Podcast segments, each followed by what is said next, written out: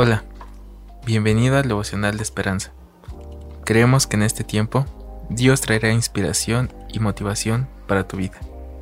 Así que prepárate para un tiempo de intimidad con Dios. 21 de noviembre. Su muerte trae vida. Basado en 2 de Corintios 5, 14 al 21. Si alguno está en Cristo, nueva criatura es. Las cosas viejas pasaron, todas son hechas nuevas. El autor comenta, durante su ministerio en la prisión más violenta de Sudáfrica, Joanna Franklin Thomas fue testigo del poder de Dios para transformar corazones. En la desaparición de la gracia, Philip Yancey describe dicha experiencia.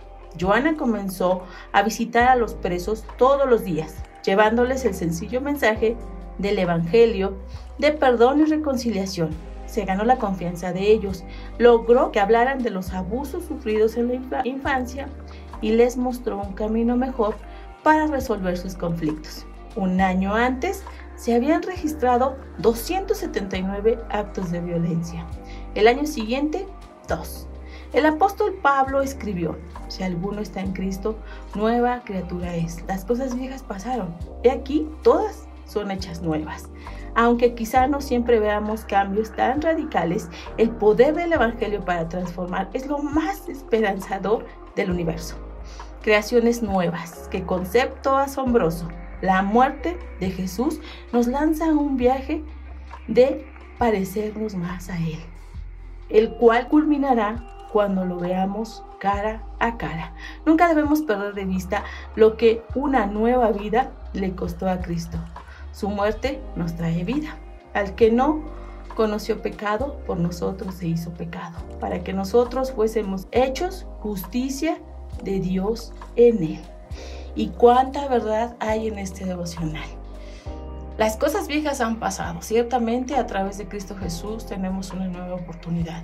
Te puedo recordar a ti que estás atrapado en tu pasado, que estás escuchando esta palabra que Dios tiene para ti que Dios es un Dios de segundas oportunidades, que Dios es un Dios poderoso que puede transformar tu vida. Muchas veces requiere de un proceso y en otras ocasiones el cambio es instantáneo, pero siempre tendremos la esperanza en Cristo Jesús y a través de su sacrificio en una nueva vida, en una nueva persona.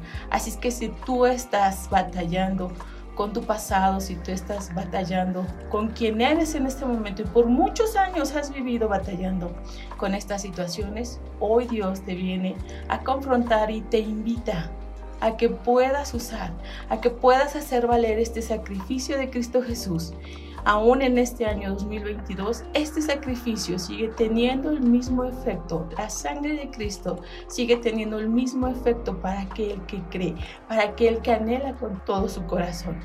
Pidamos ayuda. Amado Señor, te damos gracias esta mañana por el sacrificio de tu Hijo Jesús. Gracias porque a través de su muerte podemos tener una nueva vida, una transformación. Gracias porque por muchos años hemos batallado con quienes somos y quienes no nos gusta ser. Pero esta mañana, Señor, tu palabra es directa y es específica. Podemos confiar y podemos creer.